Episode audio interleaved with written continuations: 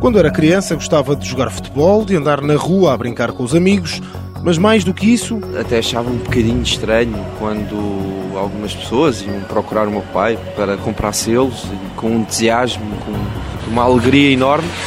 E eu achava isso um bocadinho estranho. A partir desse momento, não mais parou de acompanhar o pai e a paixão pelos tiros e pela caça levou a outro passo relacionado com as armas. Quando tinha 12 anos, foi uma prova de tiro aos pratos, claro está, com o pai. Ele perguntou-me: queres dar um tirinho? E pode ser a medo, como é óbvio, uma caçadeira.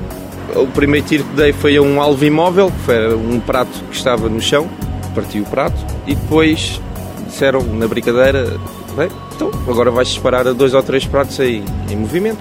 Mandaram sair três ou quatro pratos, desses três ou quatro julgo que parti dois ou três, a maioria. Ficou tudo assim um bocado apreensivo. E João, entusiasmado, afinal tinha um talento invulgar para algo que adorava. O pai conseguiu assim, com facilidade, passar uma das grandes paixões ao filho, mas o mesmo já não aconteceu com outra, a filatelia. O pai colecionava e comercializava selos antigos, mas pegar o bichinho a João não foi fácil. O que eu gostava muito, e na realidade até acho que me tornava um bocadinho chato, é ir à caça com o meu pai.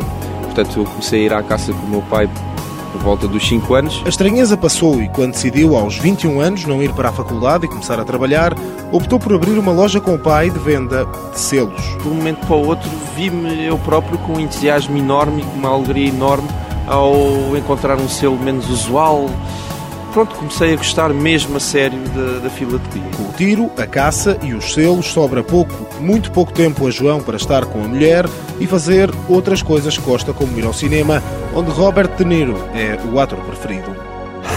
João Maçãs, 27 anos, na categoria de júniores em termos individuais, foi duas vezes consecutivas vice-campeão da Europa em força universal e três vezes campeão nacional. Pela seleção portuguesa, sagrou-se campeão do mundo e da Europa. Como sénior, foi vice-campeão do mundo em 2007 e campeão nacional absoluto em 2008. Apoio Instituto do Desporto de Portugal.